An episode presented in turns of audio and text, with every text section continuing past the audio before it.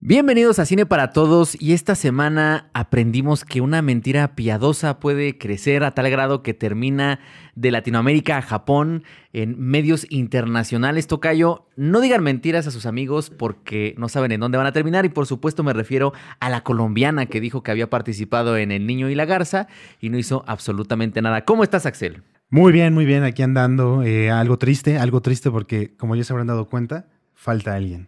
Sí, eh, Miguel tuvo que irse a un, a un retiro espiritual eh, a las Malvinas y por supuesto no pudo estar aquí, pero eso no significa que la próxima semana no vaya a volver. La próxima semana tendremos dos, dos podcasts, Tocayo, uno de Anatomy of a Fall y Poor Things. Entonces, para que, que estén preparados porque van a hacer dos podcasts bien chingones. Eh, pero bueno, por supuesto que Miguel no fue a un retiro, sino simple y sencillamente tiene pedos de trabajo. No, pero fue, eso, fue, fue una advertencia porque sabemos, sabemos muy bien que él, él es el lado chistoso, este lado alegre, este lado que, que, nos impulsa las risas. es trambótico, exactamente. este y pues, perdón, aquí tenemos los chistes Pues, pues lo que queda, ¿no? Lo que queda del humor. Eh, y rápido, que sigan a Cine para Todos en Instagram, Cine para Todos OF, que la meta ya son 500 seguidores, ya estamos a nada, Tocayo, y en TikTok como Cine para Todos 07. Y sin más preámbulo, no sé si Axel quiera comentar algo sobre esta noticia de la colombiana que de pues Tecnoglass brincó primero a Ghibli.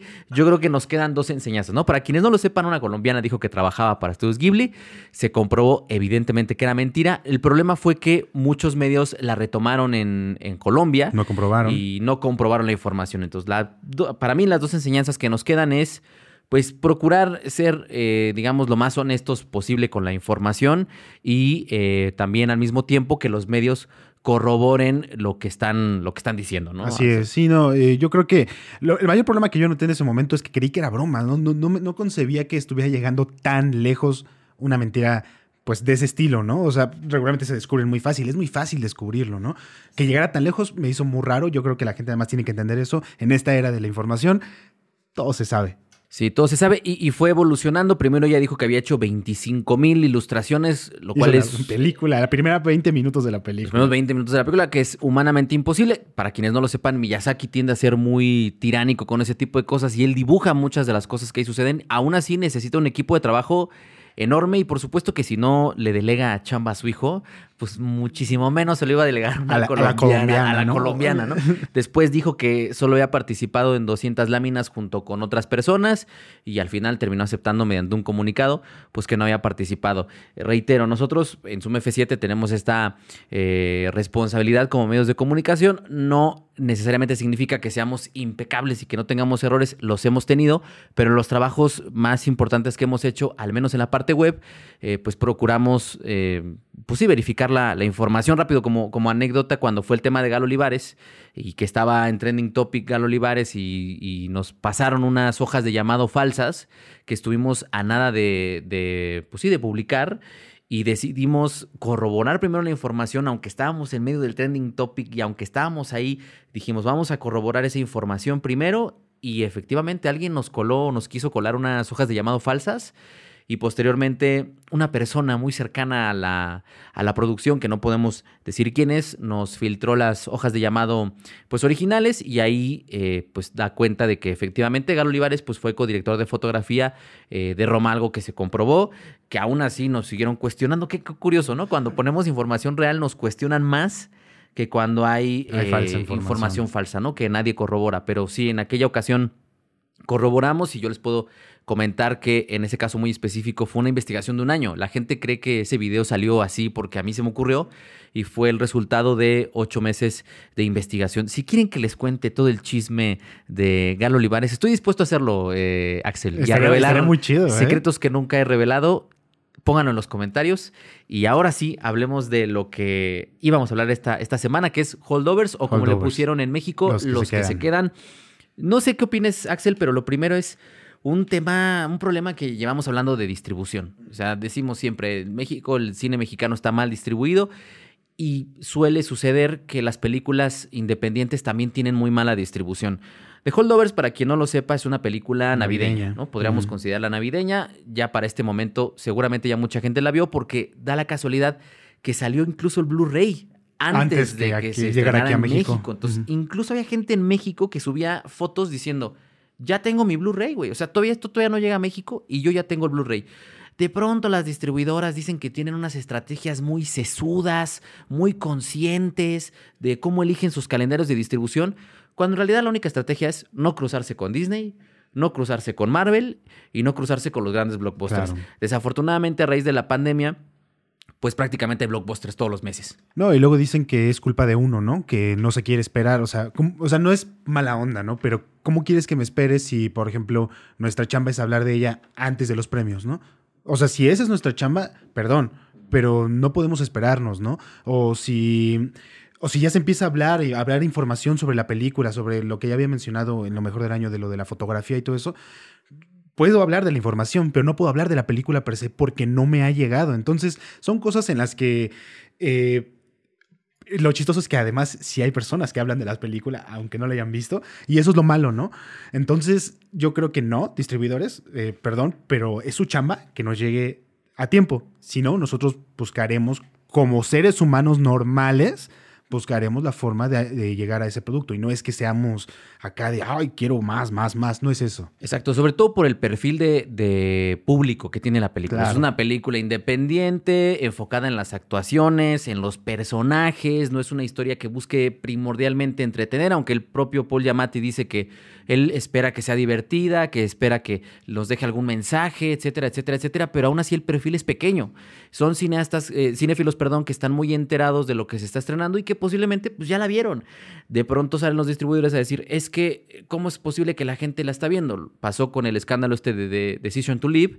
Eh, claro que la gente ya la vio, si me está llegando un año después de que se estrenó en Cannes. Entonces, primer punto eh, era eso, ¿no? El tema de la distribución finalmente nos llega, se estrenó el 18 de enero, que para el momento en el que ustedes vean este podcast ya pasó esta fecha y tendrá su primer fin de semana ya en salas mexicanas pero ahora sí es dirigida por Alexander Payne.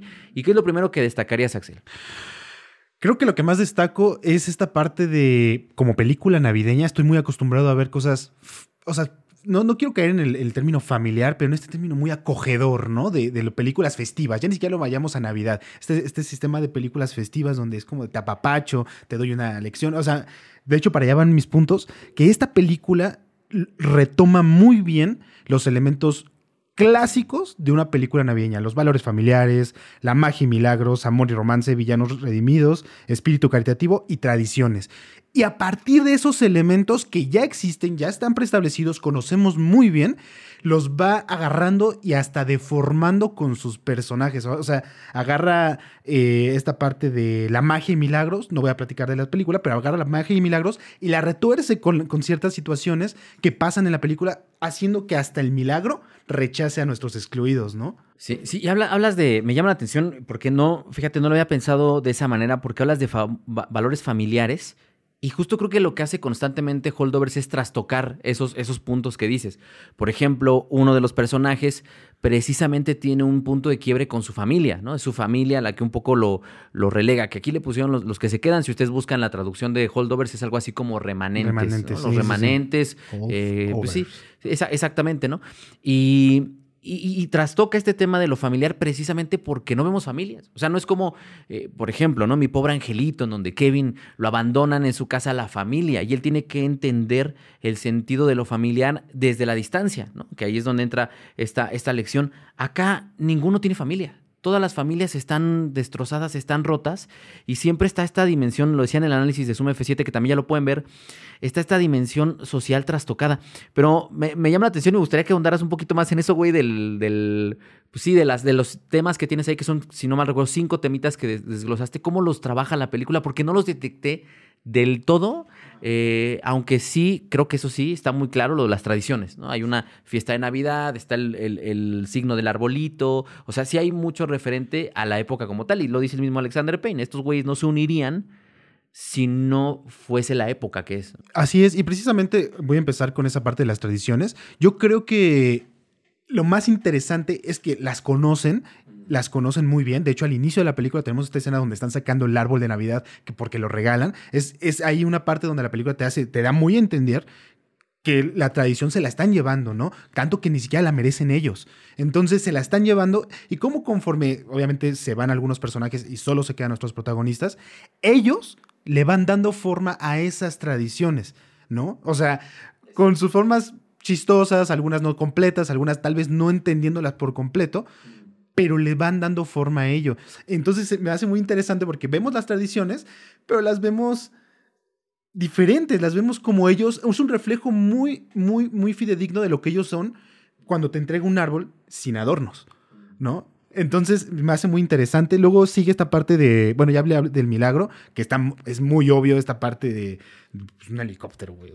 Tal vez en el contexto... Sí, que de hecho, digo, Alexander Payne lo dice en el detrás de cámaras que a él, le vale un poquito madre, digamos, de alguna forma la trama, ¿no? Porque él dice, aquí es en beneficio de los personajes. Todo lo que sucede es mis personajes primero incluso si para ello necesitamos un Deus Ex Máquina. Mm. Que el Deus Ex Máquina está clarísimo en una escena de un, que involucra un helicóptero. Vamos a dejarlo hasta ahí.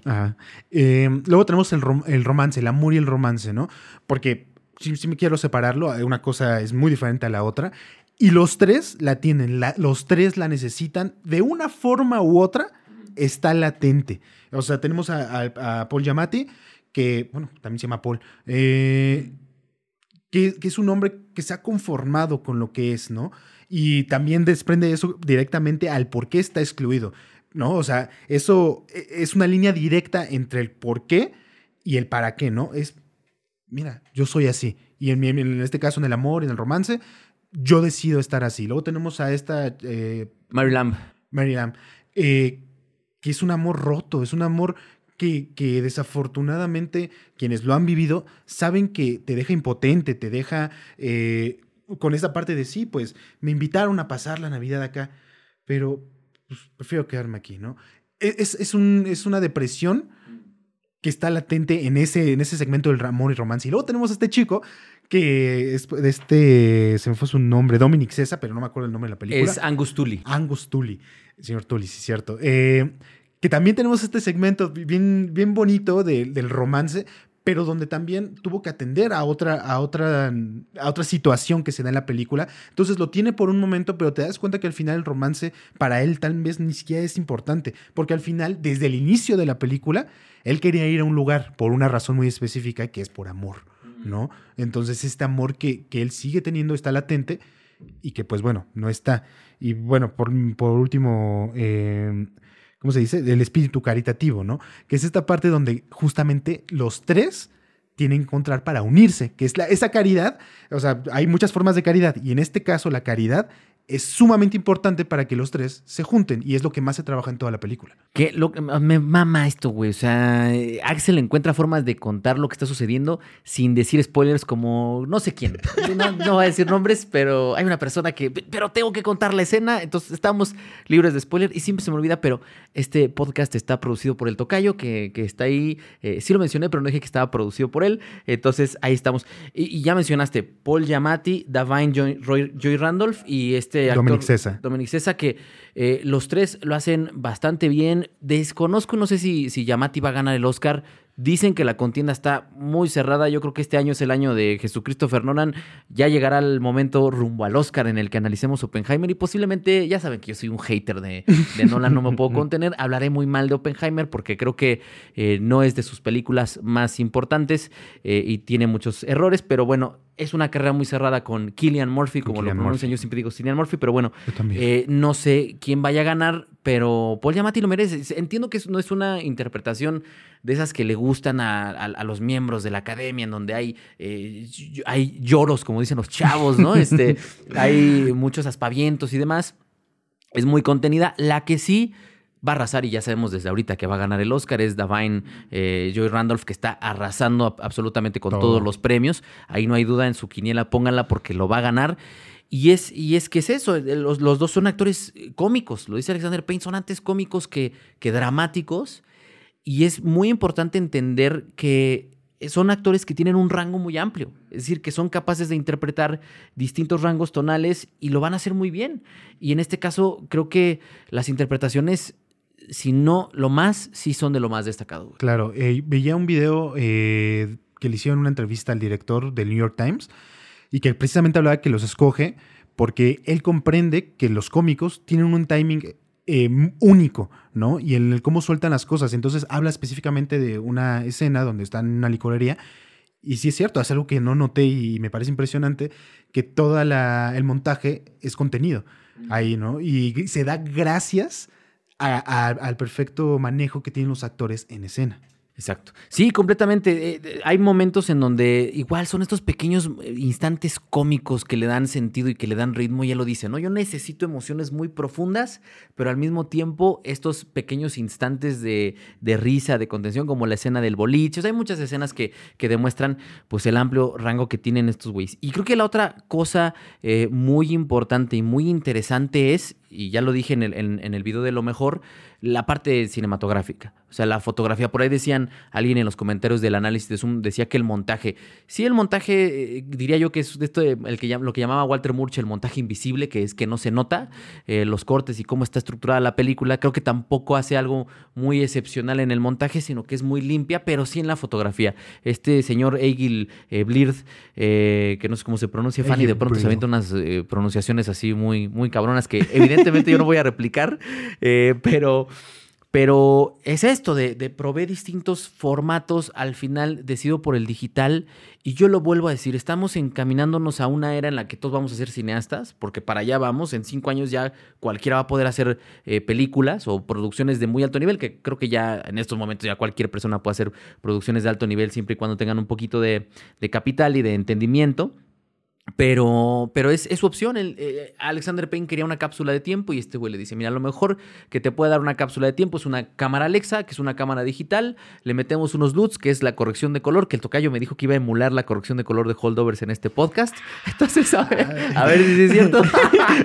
Pongan en los comentarios. Si sí lo hace, pongan en los comentarios, lo logró, güey. Sí lo logró, no lo logró, güey. Él prometió eso, güey. Yo no lo obligué a nada. Pero, pero sí se siente como una película de los 70. Por ahí el tráiler lo hizo como si fuera una película de los 70. Eh, lo que me llamó la atención al inicio, cuando va mostrando los créditos, eh, cómo pone los sellos, ¿no? O sea, que, o sea, es una tontería, pero si estás acostumbrado a ver películas, eso sí te salta y dices, ah, chis. Sí, exacto. Contribuye a, formar esa, ese, esa, ese tiempo, ¿no? Esa cápsula temporal. Y tiene un sentido, o sea, que estemos en esa época ayuda a entender ese sentido de distancia del eh, Mary Lamp para comunicarse con su hermana. Tiene que ir a casa de su hermana. Eh, Angus Tully no, no, puede estar en WhatsApp eh, platicando con su mamá. O sea, es, esta ayuda a, reforzar esta convención del distanciamiento, del alejamiento y del ser relegados sociales. No sé si quieres comentar algo de la, de la foto, Axel. Eh bueno, más allá de los puntos que ya dijo, porque abarcó lo más importante, yo creo que es esta parte mm, bien, no, sé si llamarla Spielbergiana, no, no sé, de, dejar la cámara quieta, dejar la cámara quieta y simplemente ver, lo, mencioné con los actores, pero lo vuelvo a mencionar porque tiene que ver con la fotografía, eh, simplemente dejarlos y que se mueva tantito, nada más lo sigo tantito, tantito, ah, me regreso con él, e, ese tipo de cosas digo, entiendo que haya gente que tal vez diga, qué aburrido, ¿por qué no cortan, no? Pero eso tiene, tiene un valor, tiene un valor en el sentido narrativo también, porque te dice en qué época estamos, cómo la vive en su vida, ¿no? Y cómo vive en el momento, que es, güey, estoy encerrado en la escuela, no, no, no tengo más que hacer. Aun cuando tienen estos segmentos de, ay, ¿cómo se les llama? Cuando son de varias cosas en Ah, cuando hacen este segmento de, montaje, cuando el morro está recorriendo la escuela y todo eso. Ah, sí, una secuencia, una secuencia de montaje. secuencia de montaje, ya, gracias. Eh, hasta eso se siente con una tranquilidad, a pesar de que cortan mucho cuando lo está persiguiendo el maestro. Y ayuda, por lo menos yo sentí, a que se sienta más cómico.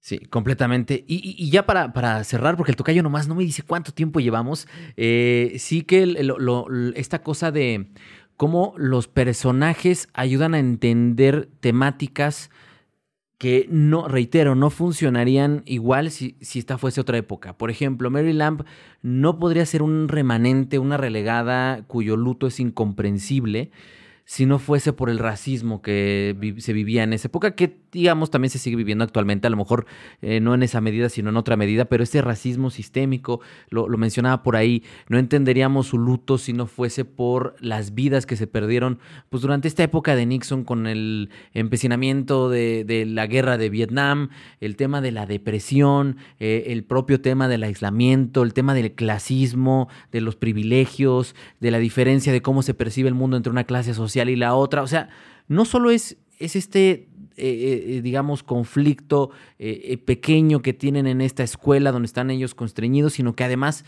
eso ayuda a que lleguemos a otros temas muchísimo más profundos y muchísimo más complejos en la que yo diría, o, al menos una de las mejores películas del año pasado, que bueno, ahora la vamos a ver este año, pero una de las mejores películas del año pasado, y yo sí sigo aferrado, como Miguel se aferró con cuando, se, echa la maldad, yo me aferro a Holdovers una de las mejores películas sobre la, Navidad o, inmersas en la Navidad. A mí esta de It's a Wonderful Life eh, me da una hueva tremenda, güey. O sea, yo la veo y digo, eh, fui a un podcast y me dijeron, no, es que mi clásico navideño es It's a Wonderful Life. Y digo, qué hueva, güey. Yo prefiero ver el Grinch, güey. Sí, mi pobre angelito, güey. Sí, o mi pobre angelito, eh, o Cuidado, bebé suelto. Ya lo dije, pero es que es un clasicazo, güey.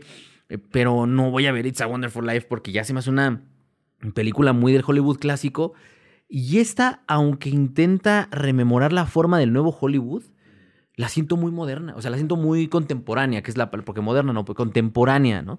Eh, una gran, gran, gran película, Axel. Eh, yo creo que por último, mencionabas esta parte de cómo van recorriéndose en los conflictos, y yo creo que precisamente es gracias a que retoma estos elementos que ya existen, estos elementos clásicos de las películas navideñas, los retoma y los va recorriendo poco a poco, poco a poco, hace que los conflictos eh, a veces eh, estáticos, a veces sigue avanzando, no se sientan.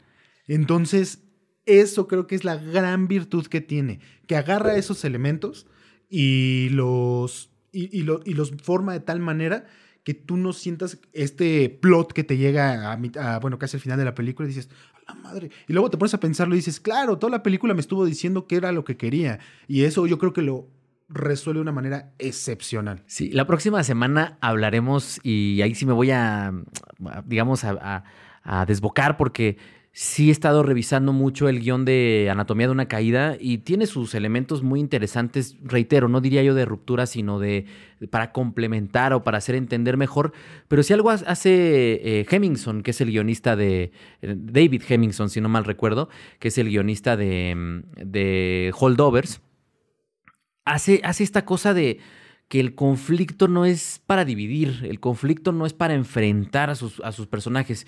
Y eso es algo, es un gran comentario, Axel, porque en efecto el conflicto, en este caso muy específico, une a los personajes. O sea, podríamos ejemplificar un chingo de escenas, pero no, no soy Miguel para, para contarles partes de la película. Eh, pero los conflictos cuando se presentan son para unir, jamás para dividir. Sí dividir a estos tres de la sociedad, pero dentro del núcleo que forman, dentro de esta pequeña familia que se forma entre ellos, es para unirlos. Siempre va a ser para unirlos. Y ese es justo el espíritu de la, de la Navidad, ¿no? Es el espíritu de, lo familiar, del, milagro y de todas estas cuestiones.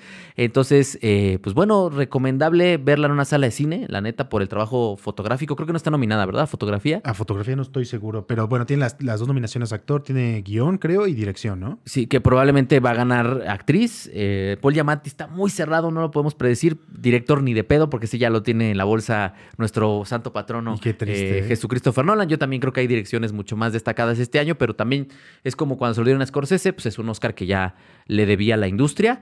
Y, guion eh, va a competir contra Barbie, si no mal recuerdo, en guion original. Eh, y Anatomía of a Fall. ah, no, ya, ya, lo tiene, Anatomía, Anatomía de una caída. Pero bueno, la tienen que ver, eh, si no la pueden ver en el cine, ya saben que está en... No, este, ojalá este podcast estuviera patrocinado por el Festival de Cine de Togant, pero como no es uno y son muchos, y los grupos de Telegram, si no pagan por las películas, pues menos un podcast humilde. O en Amazon ya pueden pedirla en Blu-ray.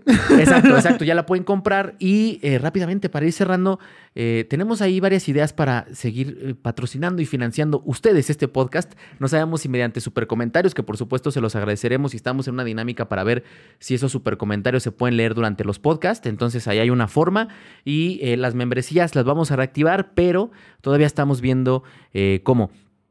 Axel, ¿algo más que quieras comentar? No, creo que he dicho todo y obviamente ya me metería en, en cosas que pues obviamente no quiero spoilear, entonces yo creo que es suficiente. Si no les parece eh, con esto ir a verla, no sé qué más les puedo dar. Sí, ¿Dónde te pueden seguir, Axel? En Instagram, Axel Chalico 2, en Twitter, Axel Darío 21. Sí, y a mí en Twitter, el guion bajo eh, y en Instagram, Lindon guion bajo foto. Y no se olviden de seguir a Cine para Todos en Instagram como Cine para Todos OF, que el tocayo aquí está poniendo unas plecas bellísimas, animadas, maravillosas. Y en TikTok, Cine para Todos 07. Y pues nada, ahí apoyar con los super comentarios, eh, con las membresías si quieren eh, ser eh, patrocinadores de este podcast. Y pues nada, la próxima semana sigue Anatomía de una Caída y eh, Poor Things. Y vamos a hacer una edición rumbo al Oscar en donde las que falten de hablar, ahí los vamos a platicar. Muchas gracias, Tocayo, por producir este podcast. Y pues nada, nos vemos hasta la próxima. Gracias, Adiós. Axel. Ale. Axel, Axel, ya le estoy cambiando el nombre. Axel, Axel, Axel. Muchas gracias, Axel. Bye. Nos vemos la próxima. Bye.